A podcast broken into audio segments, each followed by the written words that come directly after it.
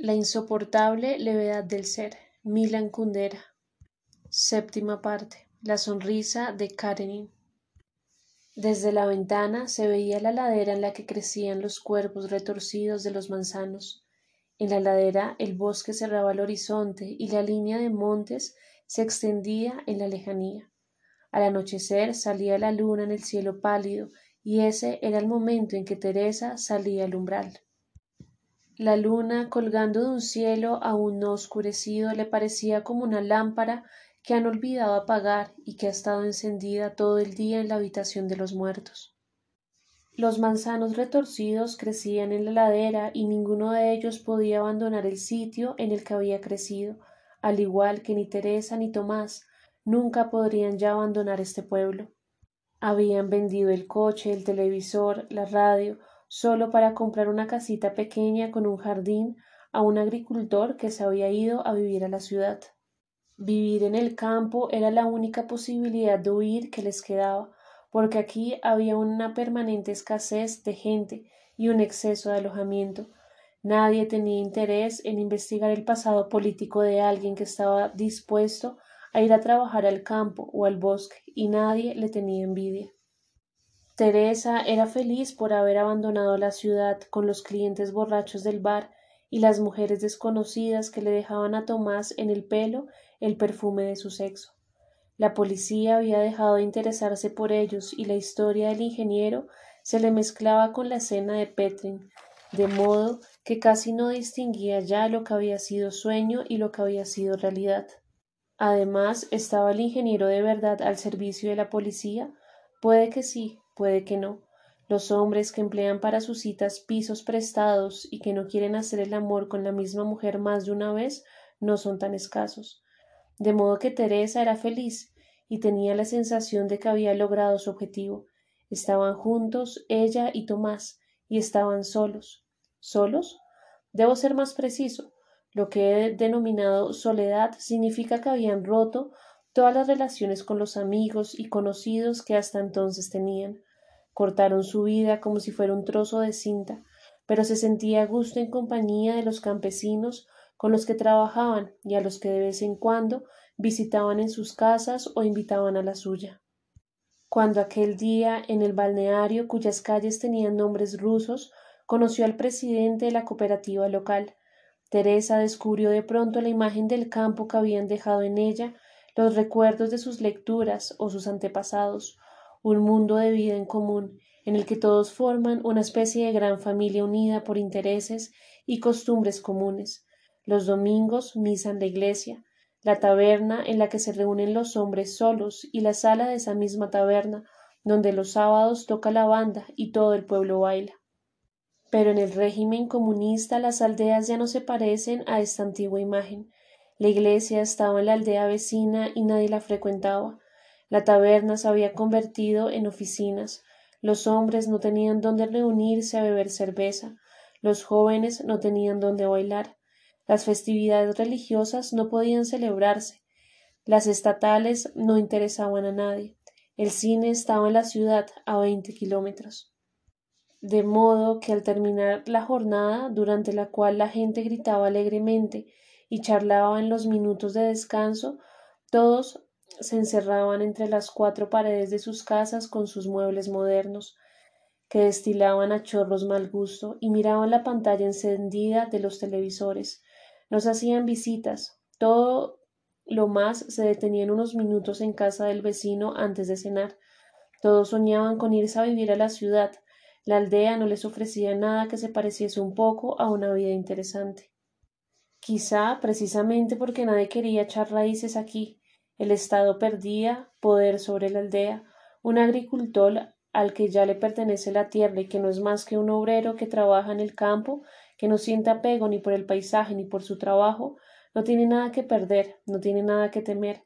Gracias a esta indiferencia, el campo conserva una considerable autonomía y cierta libertad. El presidente de la cooperativa no había sido nombrado desde afuera, como todos los directores en las ciudades, sino elegido por los campesinos y era uno de ellos. Debido a que todos querían irse de aquí, Teresa y Tomás tenían entre ellos una situación excepcional, habían llegado voluntariamente.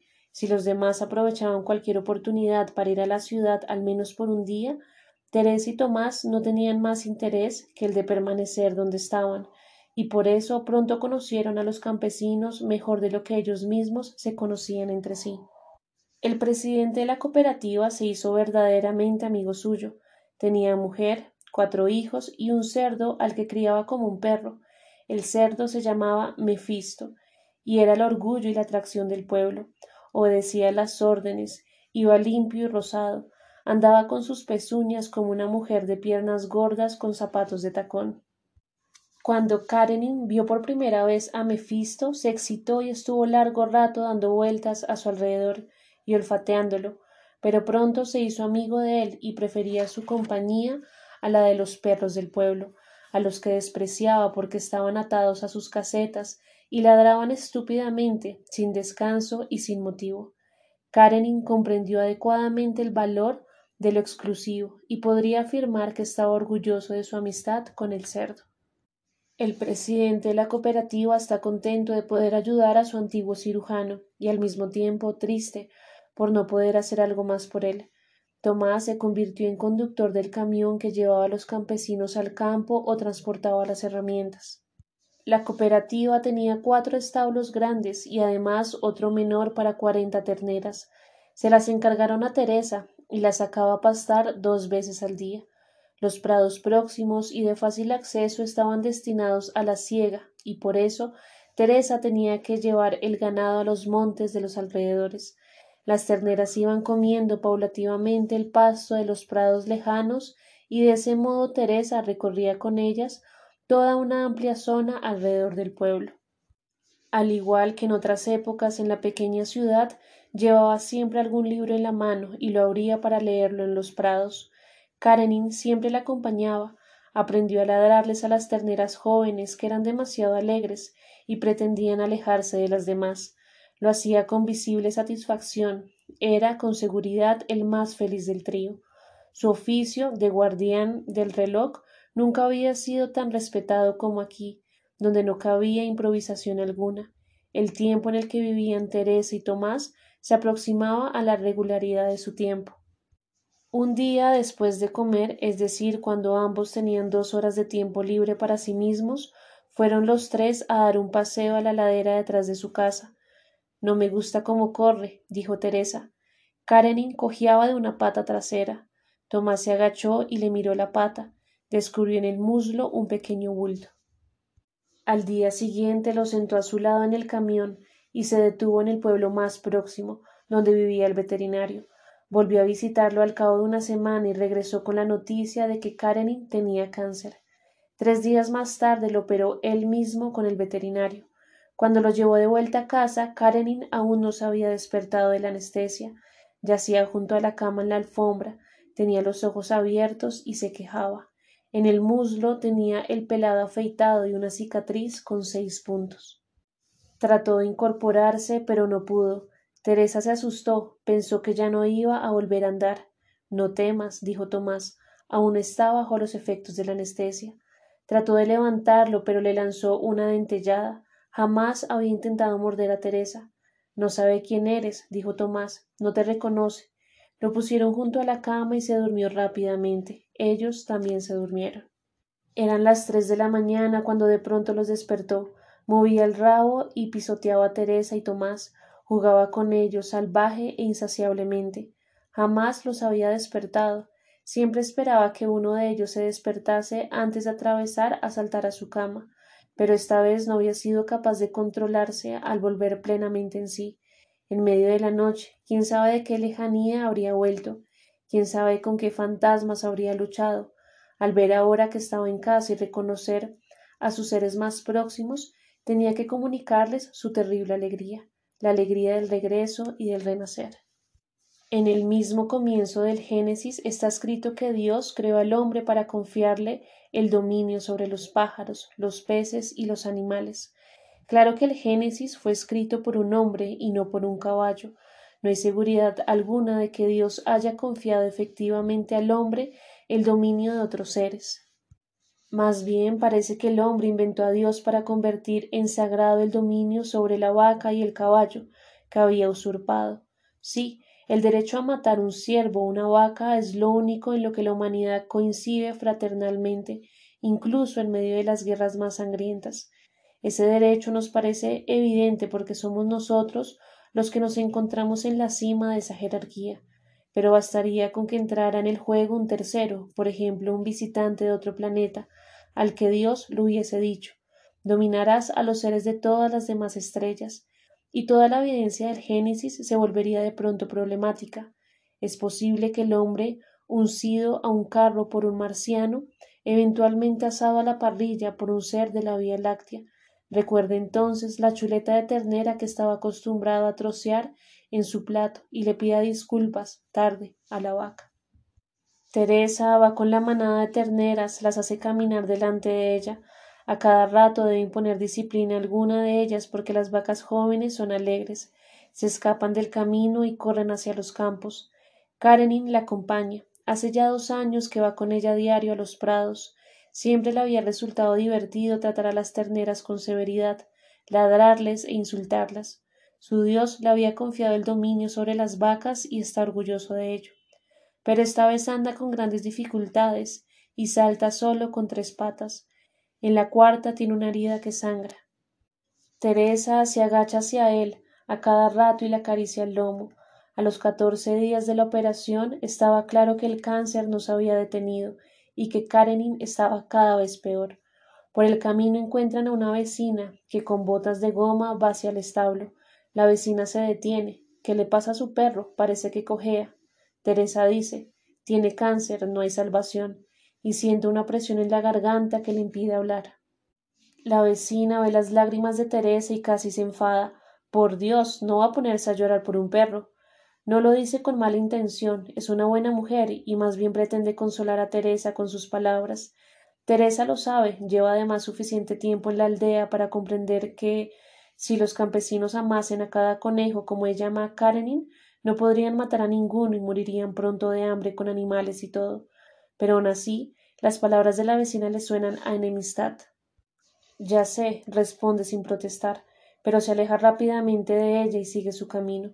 Se siente aislada en su amor por el perro.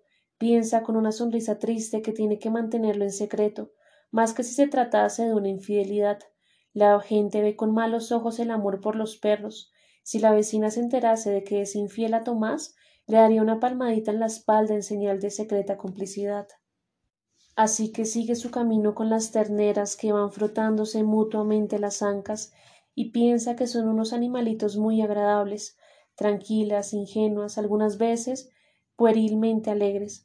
Parecen señoras gordas de cincuenta años que finge tener catorce, no hay nada más conmovedor que las vacas cuando juegan.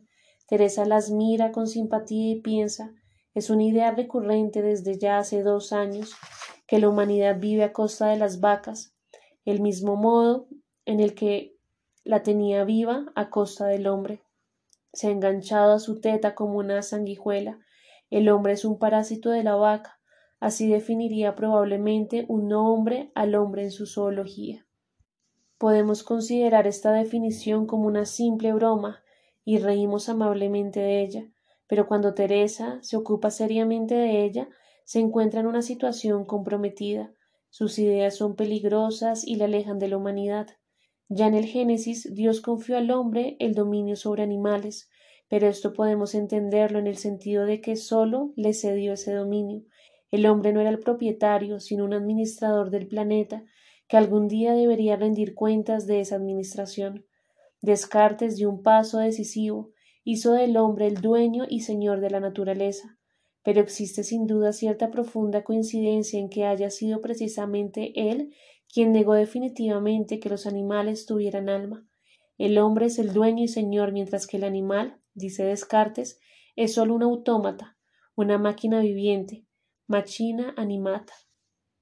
Si el animal se queja, no se trata de un quejido, es el chirrido de un mecanismo que funciona mal. Cuando chirrea la rueda de un carro no significa que el eje sufra, sino que no está engrasado. Del mismo modo hemos de entender el llanto de un animal. y no entristecernos cuando en un laboratorio experimentan con un perro y lo trocean vivo.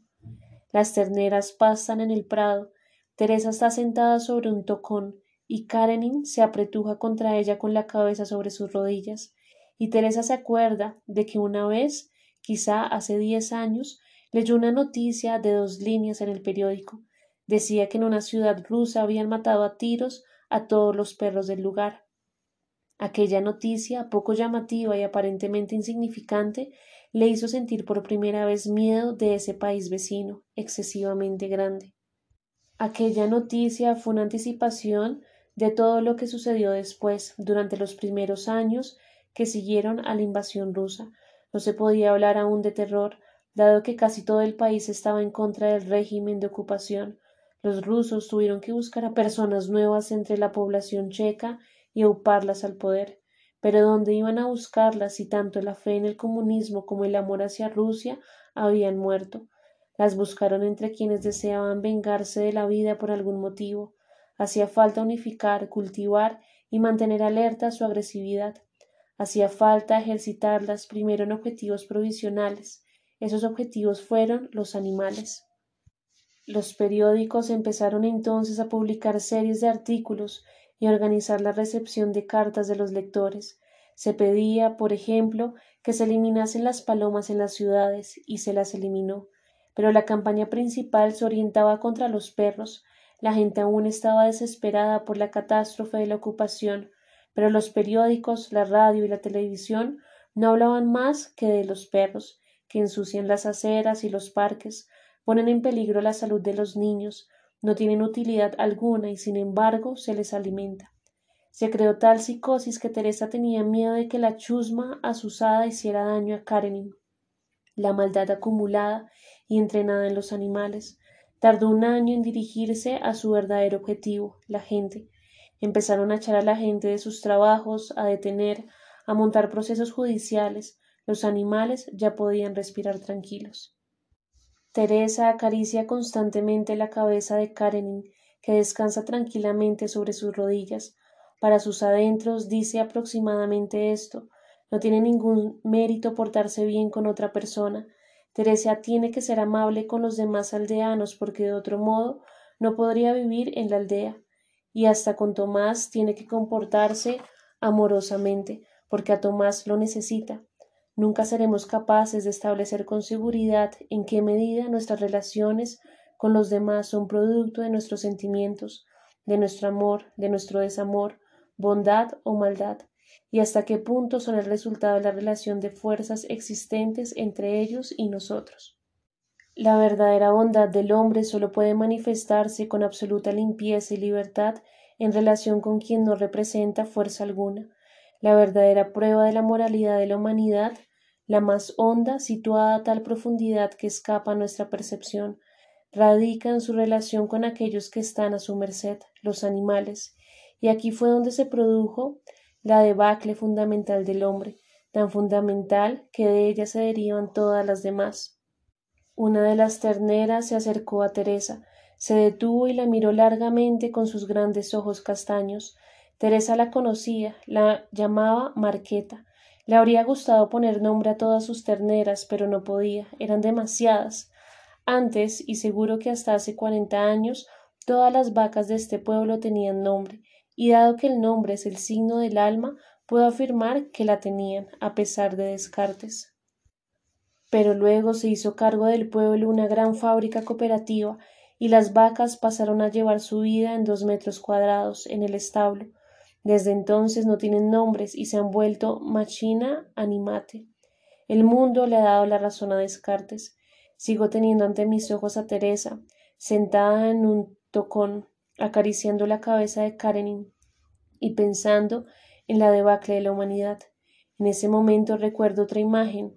Nietzsche sale de su hotel en Turín, va frente a él un caballo y el cochero que lo castigan eh, con el látigo. Nietzsche va hacia el caballo y ante los ojos del cochero se abraza a su cuello y llora. Esto sucedió en 1889, cuando Nietzsche se había alejado ya de la gente. Dicho de otro modo, fue precisamente entonces cuando apareció su enfermedad mental, pero precisamente por eso me parece que su gesto tiene un sentido más amplio.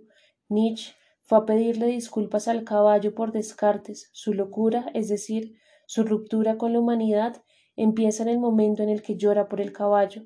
Y ese es el Nietzsche al que yo quiero, igual que quiero a Teresa, sobre cuyas rodillas descansa la cabeza de un perro mortalmente enfermo. Los veo los dos juntos, ambos se apartan de la carretera por la que la humanidad, dueña y señora de la naturaleza, marcha hacia adelante. Karenin parió dos panecillos y una abeja. Miraba sorprendido a su curiosa prole.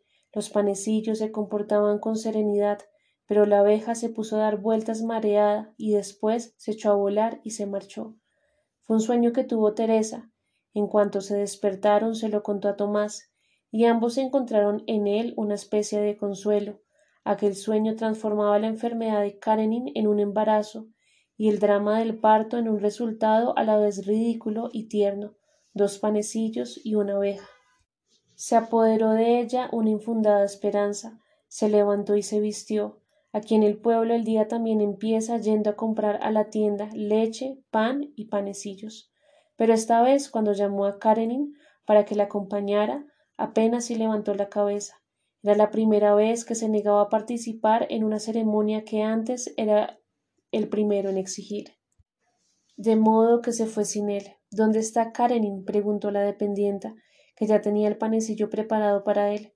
Esta vez se lo llevó Teresa en la bolsa. Nada más llegar a la puerta lo sacó y se lo enseñó. Quería que fuera por él, pero se quedó acostado sin moverse. Tomás se dio cuenta de lo afectada que estaba Teresa.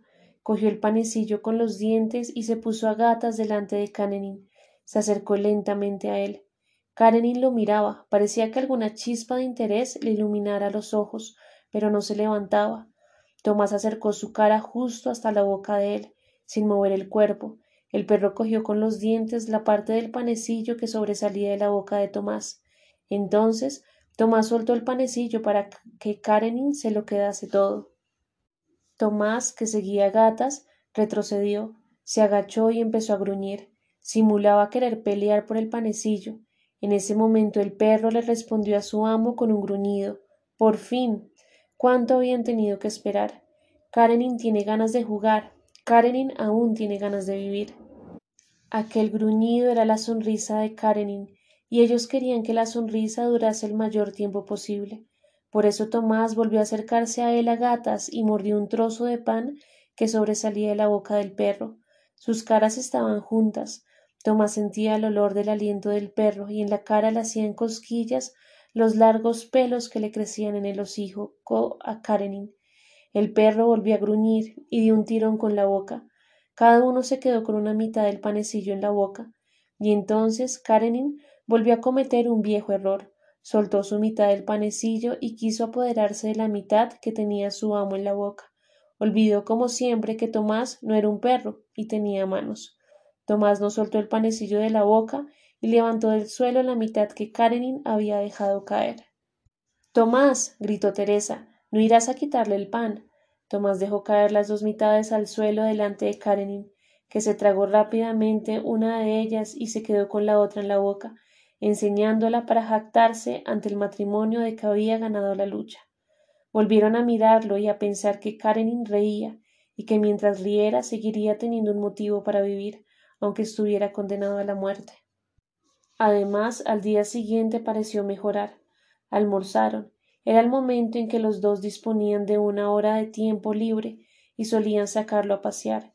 Él lo sabía y siempre correteaba inquieto a su alrededor, pero esta vez, cuando Teresa cogió la correa y el collar, no hizo más que mirarlos y no se movió. Estaban frente a él, tratando de parecer alegres, por él y para él, procurando levantarle un poco el ánimo. Al cabo de un rato, como si se hubiera compadecido de ellos, se les acercó saltando sobre tres patas y dejó que le pusieran el collar. Teresa, dijo Tomás, ya sé que odias la máquina de fotos, pero hoy deberías cogerla. Teresa obedeció, abrió el armario para buscar la pérdida y olvidada cámara de fotos y Tomás añadió Algún día nos alegraremos de tener fotos de él. Karenin ha sido parte de nuestra vida. ¿Cómo que ha sido? dijo Teresa como si hubiera mordido una víbora. La cámara yacía ante ella en el fondo del armario, pero no se agachó a cogerla. No la llevo, no quiero pensar en que Karenin ya no estará.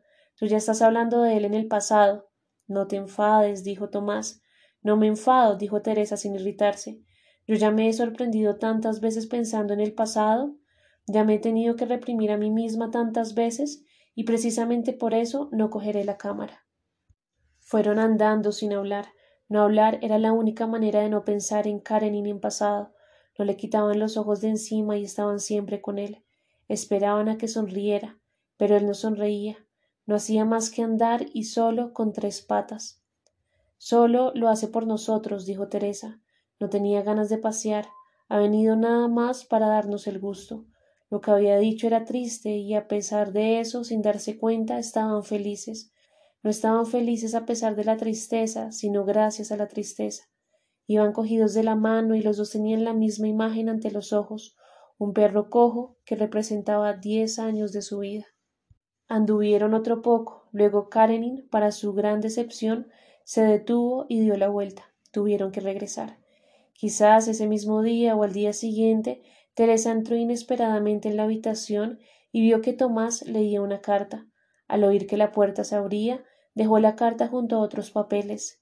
Ella se dio cuenta. Cuando salía de la habitación no pasó desapercibido para ella el que Tomás metiera la carta disimuladamente en el bolsillo, pero olvidó el sobre. Cuando se quedó sola en casa lo examinó. La dirección estaba escrita con una letra desconocida, muy prolija, y que atribuyó a alguna mujer. Cuando volvieron a verse le preguntó como si nada si había venido el correo. No, y dijo, y la desesperación se apoderó de Teresa, una desesperación aún mayor porque había perdido ya la costumbre. No, no cree que Tomás tenga alguna amante secreta, es prácticamente imposible. No dispone de ningún rato libre del que ella no sepa pero parece que le queda alguna mujer en Praga y que piensa en ella, aunque no pueda dejar el perfume de su sexo en el pelo. No cree que Tomás pueda abandonarla por esa mujer, pero le parece que la felicidad de estos dos últimos años de vida en el campo ha quedado nuevamente degradada por la mentira. Volvió a su mente una antigua idea. Su hogar no es Tomás, sino Karenin. ¿Quién le dará cuerda al reloj de sus días cuando él no esté? Teresa vivía en el futuro, en un futuro sin Karenin, y en ese futuro se sentía abandonada. Karenin yacía en un rincón y se quejaba. Teresa salió al jardín, se fijó en el césped que crecía entre dos manzanos y se imaginó que enterraban allí a Karenin. Clavó el tacón en la tierra y dibujó un rectángulo en el césped. Era el sitio para su tumba.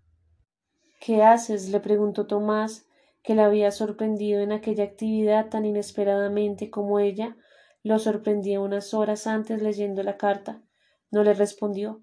Tomás notó que después de tanto tiempo volvían a temblarle las manos. Se las cogió. Ella se soltó. ¿Es la tumba de Karenin? No respondió. Su silencio lo enervaba, explotó. ¿Me echas en cara que piense en el pasado? ¿Y tú qué haces? ¿Ya lo quieres enterrar? Le dio la espalda y se dirigió a la casa. Tomás se metió en su habitación y dio un portazo. Teresa abrió la puerta y dijo Ya que no piensas más que en ti, al menos ahora podrías pensar en él. Estaba durmiendo y lo despertaste. Volver a quejarse. Sabía que era injusta, el perro no dormía, y sabía que se comportaba como la más vulgar de las mujeres cuando pretende ir a alguien y sabe cómo hacerlo. Tomás entró de puntillas en la habitación en la que estaba Karenin pero ella no quería dejarlo a solas con él. Los dos se agacharon hacia él, cada uno a un lado. En aquel movimiento conjunto no había reconciliación, por el contrario, cada uno de ellos estaba solo, Teresa con su perro, Tomás con su perro. Temo que se queden con él, así, separados, cada uno solo, hasta el último momento. ¿Por qué es tan importante para Teresa la palabra idilio? Nosotros que hemos sido educados en la mitología del Antiguo Testamento Podríamos decir que un idilio es la imagen que nos ha quedado como recuerdo del paraíso. La vida en el paraíso no semejaba una carrera en línea recta que nos conduce a lo desconocido. No era una aventura, se movía en círculo entre cosas conocidas. Su uniformidad no era un aburrimiento, sino un motivo de felicidad. Mientras el hombre vivió en el campo, en la naturaleza, rodeado de animales domésticos, en el regazo de las épocas del año y de su repetición, quedaba aún dentro de él el menos, al menos un reflejo de idilio paradisiaco. Por eso Teresa, cuando se encontró en el balneario con el presidente de la cooperativa, vio de pronto ante sus ojos la imagen de la aldea, de una aldea en la que nunca había vivido, que no conocía, y quedó maravillada. Era como si mirara hacia atrás, en dirección al paraíso.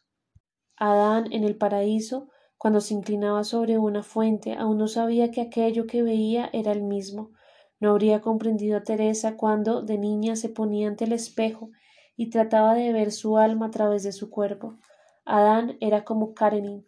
Teresa se divertía con frecuencia poniéndolo frente al espejo.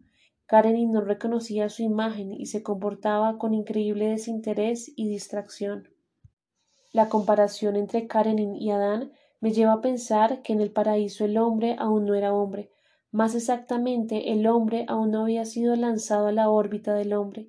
Nosotros hace ya mucho que hemos sido lanzados y volamos por el vacío del tiempo que transcurre en línea recta, pero aún sigue existiendo dentro de nosotros una estrecha cuardecilla que nos ata al lejano y nebuloso paraíso, en el que Adán se inclina sobre la fuente, y siendo totalmente distinto de Narciso, no intuye que esa pálida mancha amarilla que ha aparecido allí es en realidad él mismo. La nostalgia del paraíso es el deseo del hombre de no ser hombre. Cuando siendo niña encontraba las compresas de la madre manchadas por la sangre de la menstruación, le daban asco y odiaba a su madre por no tener la vergüenza necesaria para esconderlas. Pero Karenin era una perra, también tenía menstruaciones, le venían una vez cada medio año y duraban quince días. Para que no ensuciase la casa, le colocaba entre las patas un gran trozo de algodón y le ponía unas bragas viejas suyas que la ataba ingeniosamente con un cordón al cuerpo. Se pasaba catorce días riéndose de la forma en que iba vestida. ¿Cómo es posible que la menstruación del perro despertase en ella una alegre ternura, mientras que la suya propia le daba asco? La respuesta me parece sencilla. El perro nunca ha sido expulsado del paraíso. Karenin no sabe nada de la dualidad entre el cuerpo y el alma, y no sabe qué es el asco. Por eso Teresa se siente tan a gusto y serena con él. Y por eso es tan peligroso transformar el animal en machina animata, y la vaca en un autómata que produce leche. El hombre corta así el hilo que lo ata al paraíso, y en su vuelo por el vacío del tiempo ya nada podrá detenerlo ni consolarlo. De la confusa mezcla de estas ocurrencias crece ante Teresa una idea blasfema, de la que no puede librarse. El amor que la une a Karenin es mejor que el que existe entre ella y Tomás, mejor, no mayor. Teresa no quiere culpar a Tomás ni culparse a sí misma, no pretende afirmar que pudieran quererse más, pero le da la impresión de que la pareja humana está hecha de tal manera que su amor es a priori de peor clase de la que puede ser, al menos en su caso, que es el mejor, el amor entre una persona y un perro. Esa extravagancia en la historia del hombre probablemente no planeaba por el Creador. Es un amor desinteresado. Teresa no quiere nada de Karenin, ni siquiera le pide amor. Jamás se ha planteado los interrogantes que torturan a las parejas humanas. ¿Me ama? ¿Ha amado a alguien más que a mí? ¿Me ama más de lo que yo lo amo a él? Es posible que todas estas preguntas que inquieren acerca del amor, que lo miden, lo analizan, lo investigan, lo interrogan, también lo destruyan antes de que pueda germinar. Es posible que no seamos capaces de amar precisamente porque deseamos ser amados, porque queremos que el otro nos dé algo, amor, un lugar, en lugar de aproximarnos a él sin exigencias y querer solo su mera presencia. Y algo más, Teresa aceptó a Karenin tal como era, no pretendía transformarlo a su imagen y semejanza, estaba de antemano de acuerdo con su mundo canino, no pretendía quitárselo, no tenía celos de sus aventuras secretas, no lo educó porque quisiera transformarlo como quiere el hombre transformar a su mujer y la mujer a su hombre, sino para enfiarle un idioma elemental que hiciera posible la comprensión y la vida en común. Y luego el amor hacia el perro es voluntario, nadie la fuerza a él. Teresa piensa nuevamente en su madre y todo le da lástima. Si la madre fuera una de las desconocidas de la aldea, es posible que su alegre brusquedad le resultara simpática. Ay, si la madre fuera una persona extraña. Teresa se avergonzó desde su infancia de que la madre hubiera ocupado los rasgos de su cara y confiscado su yo. Pero lo peor era que el antiguo imperativo ama a tu padre y a tu madre la obligaba a estar de acuerdo con aquella ocupación y a llamar a aquella agresión amor. La madre no tenía la culpa de que Teresa hubiera roto con ella. No rompió con ella porque la madre fuera como era, sino porque era la madre. Y lo principal, ninguna persona puede otorgarle a otra el don del idilio. Eso solo lo sabe hacer el animal, porque no ha sido expulsado del paraíso. El amor entre un hombre y un perro es un idilio. En él no hay conflictos, no hay escenas desgarradoras, no hay evolución. Karenin rodeó a Teresa y a Tomás con su vida basada en la repetición, y eso mismo era lo que esperaba de ellos. Si Karenin hubiera sido un hombre y no un perro, seguro que hace tiempo ya que le hubiera dicho a Teresa Haz el favor, estoy aburrido de llevar todos los días el panecillo en la boca. ¿No puedes inventar algo nuevo? En esta frase está encerrada toda la condena que pesa sobre el hombre. El tiempo humano no da vueltas en redondo, sino que sigue una trayectoria recta. Ese es el motivo por el cual el hombre no puede ser feliz, porque la felicidad es el deseo de repetir. Sí, la felicidad es el deseo de repetir, piensa Teresa. Cuando el presidente de la cooperativa, al volver del trabajo, saca a pasear a su Mefisto y se encuentra con Teresa, nunca olvida decir Señora Teresa, ¿por qué no la habré conocido yo antes? Habríamos salido a ligar juntos. No hay mujer que se resista a dos marranos. El cerdito estaba adiestrado de tal manera que cuando el presidente terminaba de decir estas palabras gruñía. Teresa se reía, aunque sabía de antemano lo que el presidente iba a decir. El chiste no perdía su gracia con la reiteración. Al contrario, en el contexto del idilio, hasta el humor está sometido a la dulce ley de la repetición. Los perros no tienen muchas ventajas con respecto a las personas, pero hay una que vale la pena destacar. En su caso, la eutanasia no está prohibida por la ley. Los animales tienen derecho a una muerte caritativa. Karenin andaba con tres patas y pasaba cada vez más tiempo en el rincón. Se quejaba. El matrimonio estaba de acuerdo en que no podían hacerle sufrir inútilmente, pero la aceptación de ese principio no era suficiente para eliminar la angustiosa inseguridad. ¿Cómo reconocer el momento en el que el sufrimiento es ya inútil, cómo determinar el momento en que ya no vale la pena vivir. Si al menos Tomás no fuera médico, entonces podría esconderse detrás de alguien, podría ir al veterinario y pedirle que le pusiera una inyección. Qué terrible es asumir el papel de la muerte. Tomás insistió durante mucho tiempo en el que él no le pondría la inyección, en que llamaría al veterinario, pero después comprendía que podía otorgarle un privilegio que no tiene hombre alguno. La muerte tendrá para él el aspecto de aquellos a quienes quiere. Karenin pasó la noche quejándose. Cuando Tomás lo auscultó por la mañana, le dijo a Teresa ya no esperemos más. Era de madrugada, pronto iban a tener que irse los dos de casa. Teresa entró en la habitación a ver a Karenin. Hasta entonces había estado acostado sin moverse ni siquiera había prestado atención a Tomás mientras lo auscultaba, pero ahora al oír que se abría la puerta levantó la cabeza y miró a Teresa. Era incapaz de soportar aquella mirada, casi la asustaba. Nunca miraba hacia Tomás, así solo la miraba a ella. Pero nunca con tanta intensidad como esta vez. No era una mirada desesperada o triste, no, era una mirada de terrible e insoportable confianza. Aquella mirada era una ansiosa interrogación, Toda la vida había esperado Karen y la respuesta de Teresa, y ahora le comunicaba, aún con mayor urgencia que nunca, que seguía preparado para huir de ella de verdad. Todo lo que proviene de Teresa es para él la verdad, incluso cuando le dice siéntate o acuéstate, para él estas son verdades con las que se identifica y que le dan sentido a su vida. Aquella mirada de terrible confianza fue breve. Al cabo de un momento Volvió a apoyar la cabeza sobre las patas. Teresa sabía que nunca nadie más volvería a mirarla así. Nunca le daban dulces, pero hace unos días le había comprado unas tabletas de chocolate.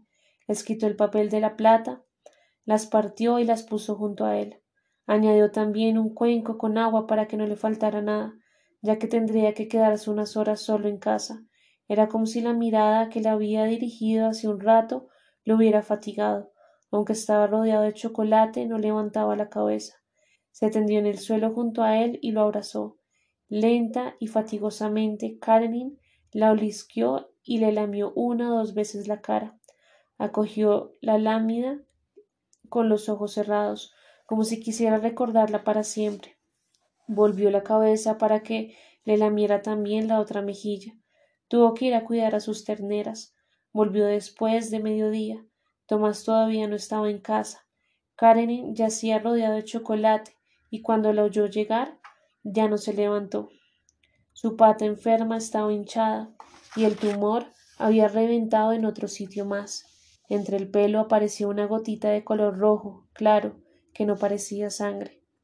Volvió a tumbarse en el suelo junto a él, tenía un brazo encima de su cuerpo y los ojos cerrados. Alguien llamó a la puerta. Se oyó Doctor, doctor. Han venido el cerdo y su presidente. Era incapaz de hablar con nadie, no se movió ni abrió los ojos. Volvió a oírse Doctor, han venido los marranos. y después silencio. Al cabo de media hora llegó Tomás. Fue silenciosamente a la cocina a preparar la inyección. Cuando entró en la habitación, Teresa ya estaba de pie y Karenin se levantaba con esfuerzo del suelo. Al ver a Tomás movió débilmente la cola. Mira, dijo Teresa, aún sonríe. Lo dijo como una súplica, como si con aquellas palabras quisiera pedir un pequeño aplazamiento, pero no insistió. Puso lentamente una sábana sobre la cama. Era una sábana blanca con un estampado de florecillas lilas. Todo lo tenía preparado y pensado, como si se hubiera imaginado la muerte de Karenin con muchos días de antelación. Ay, qué terrible. En realidad soñamos por adelantado con la muerte de aquellos a quienes amamos. Ya no tenía fuerzas para saltar a la cama. Lo cogieron en brazos y lo levantaron entre los dos. Teresa lo colocó de costado y Tomás le examinó la pata. Buscaba el lugar en que la vena se notara más. Luego recortó en ese sitio el pelo con una tijera. Teresa estaba arrodillada junto a la cama y sostenía con las manos la cabeza de Karenin junto a su cara. Tomás le pidió que le apretara la pata trasera por encima de la vena, que era fina y le hacía difícil clavarle la aguja. Apretaba la pata de Karenin, pero no separaba la cara de su cabeza. Le hablaba sin cesar en voz baja, y él no pensaba más que en ella. No tenía miedo, le lamió dos veces más la cara, y Teresa le susurraba No tengas miedo, no tengas miedo, allá no te dolerá nada, allá vas a soñar con ardillas y conejos, habrá vaquitas y estará Mefisto, no tengas miedo. Tomás le pinchó la vena con la aguja y apretó el émbolo. Karenin dio un pequeño tirón con la pata, respiró aceleradamente durante un par de segundos, y de pronto su respiración se detuvo. Teresa estaba arrodillada en el suelo junto a la cama y apretaba su cara contra la cabeza de él. Los dos tuvieron que ir a trabajar y el perro quedó tendido en la cama sobre una sábana blanca con florecillas lilas. Volvieron por la noche. Tomás salió al jardín. Encontró entre dos manzanos las cuatro rayas del rectángulo que Teresa había dibujado hace unos días con el tacón. Empezó a cavar allí mantuvo exactamente las dimensiones marcadas, quería que todo fuese tal como lo había querido Teresa. Ella se quedó en casa con Karenin. Tenía miedo de que lo enterraran vivo. Acercó el oído a su hocico y le pareció que oía una respiración muy débil. Se alejó y vio que el pecho de él se movía ligeramente. No, había oído su propia respiración que le imprimía un ligero movimiento a su cuerpo y le hacía creer que el pecho del perro se movía. Encontró en el bolso un espejito y se lo acercó al hocico. El espejito estaba tan manoseado que creyó que lo empañaba la respiración del perro. Tomás está vivo. gritó cuando Tomás volvió con los zapatos embarrados del jardín. Se inclinó sobre el perro e hizo con la cabeza un gesto negativo. Cada uno cogió un extremo de la sábana sobre la que yacía. Teresa por las patas, Tomás por la cabeza. Lo levantaron y lo sacaron al jardín. Teresa notó que la sábana estaba mojada. Llegó a nosotros con un charquito y con un charquito se fue. Pensó y se alegró de sentir en las manos aquella humedad, el último saludo del perrito. Los llevaron hasta los manzanos y lo depositaron en el hoyo. Se inclinó sobre él y arregló la sábana de modo que lo cubriera por completo. Le parecía insoportable que la tierra, que dentro de un momento iban a echar encima de él, cayera sobre su cuerpo desnudo. Después volvió a la casa y regresó con el collar. la correa y un puñado de chocolate que había quedado desde la mañana intacto en el suelo. Lo tiró todo por encima de él. Junto al hoyo había un montón de tierra fresca. Tomás cogió la pala. Teresa se acordó de su dueño. Karenin parió dos panecillos y una abeja. De pronto aquella frase le sonaba como un epitafio. Imaginó entre los dos manzanos un panteón con este texto. Aquí yace Karenin. Parió dos panecillos y una abeja. El jardín estaba en penumbra. Era el momento que va del día a la noche. En el cielo brillaba una luna pálida, la lámpara olvidada en la habitación de los muertos. Los dos tenían los zapatos manchados de barro y llevaban la azada y la pala al cobertizo en el que estaban las herramientas, el rastrillo, el pico, el asadón. Estaba en su habitación, se había acostumbrado a leer allí, sentado a la mesa. Teresa solía acercarse entonces a él, se inclinaba hacia él, apretaba desde atrás su cara contra la de él. Ese día al hacerlo vio que Tomás no estaba leyendo libro alguno, tenía ante sí una carta, y aunque no fuera más que cinco líneas escritas a máquina, la mirada de Tomás se mantenía fija e inmóvil en ellas. ¿Qué es? preguntó Teresa llena de angustia. Sin volverse, Tomás cogió la carta y se la dio. Decía que tenía que presentarse ese mismo día en el aeropuerto de la ciudad más, más próxima. Por fin volvió la cabeza y Teresa advirtió que en sus ojos había el mismo horror que había sentido ella. Iré contigo, dijo. Hizo con la cabeza un gesto de negación. La citación solo se refiere a mí. No, iré contigo, repitió. Fueron con el camión de Tomás. Al cabo de un rato llegaron a la pista de aterrizaje. Había niebla. Frente a ellos se perfilaban muy borrosamente varios aviones. Los examinaron uno tras otro, pero todos tenían las puertas cerradas. Eran inaccesibles. Por fin encontraron uno con la puerta abierta y unas escalerillas adosadas que conducían hasta ella. Subieron en la puerta. Apareció un auxiliar de vuelo y los invitó a pasar. El avión era pequeño, apenas para treinta pasajeros, y estaba completamente vacío. Avanzaron por el corredor entre los asientos sin perder el contacto entre los dos, y sin demasiado interés por lo que sucedía a su alrededor, se sentaron en dos asientos contiguos, y Teresa apoyó la cabeza en el hombro de Tomás. El horror del comienzo se diluía y se convertiría en tristeza. El horror es un impacto, un momento de absoluta ceguera, el horror está desprovisto de toda huella de belleza. No vemos más que la intensa luz del acontecimiento desconocido que aguardamos. La tristeza, por lo contrario, presupone que sabemos. Tomás y Teresa sabían qué les esperaba. La luz del horror perdió intensidad y el mundo empezó a verse bajo una iluminación azulada, tierna, que hacía las cosas más bellas de lo que eran antes. En el momento en que Teresa leyó la carta, no sentía amor por Tomás, lo único que sabía es que no debía abandonarlo ni por un momento. El horror había sofocado todos los demás sentimientos y sensaciones. Ahora, cuando estaba pegada a él, el avión volaba en medio de las nubes. El susto había pasado y ella percibía su amor y sabía que era un amor sin fronteras y sin medida. Por fin el avión aterrizó, se levantaron y fueron hacia la puerta que les abrió el auxiliar de vuelo. Seguían abrazados por la cintura y se detuvieron en la parte superior de la escalerilla. Vieron abajo a tres hombres con capuchas y fusiles en la mano. Era inútil dudar porque no había escapatoria. Descendieron lentamente y cuando pusieron el pie en el suelo del aeropuerto, uno de los hombres levantó el fusil y apuntó. No se oyó ningún disparo, pero Teresa sintió que Tomás, que un segundo antes estaba pegado a ella y la cogía por la cintura, caía a la tierra. Lo estrechó contra su cuerpo, pero no pudo sujetarlo. Cayó sobre el cemento de la pista de aterrizaje. Se agachó hacia él. Quería lanzarse encima de él y cubrirlo con su cuerpo, pero en ese momento vio algo extraño. Su cuerpo disminuía rápidamente de tamaño. Era algo tan increíble que se quedó paralizada y como clavada al suelo. El cuerpo de Tomás era cada vez más pequeño. Ya no se parecía en nada a Tomás. No quedaba de él más que algo muy pequeño, y aquella cosa pequeña empezó a moverse y echó a correr, y salió huyendo por la pista de aterrizaje. El hombre que había disparado se quitó la máscara y sonrió amablemente a Teresa. Después se volvió y corrió tras aquella cosa pequeña que correteaba, confundida de un lado a otro, como si retrocediese ante alguien y buscase desesperadamente un escondite. Corrieron durante un rato hasta que de pronto el hombre se lanzó a la tierra y la persecución terminó.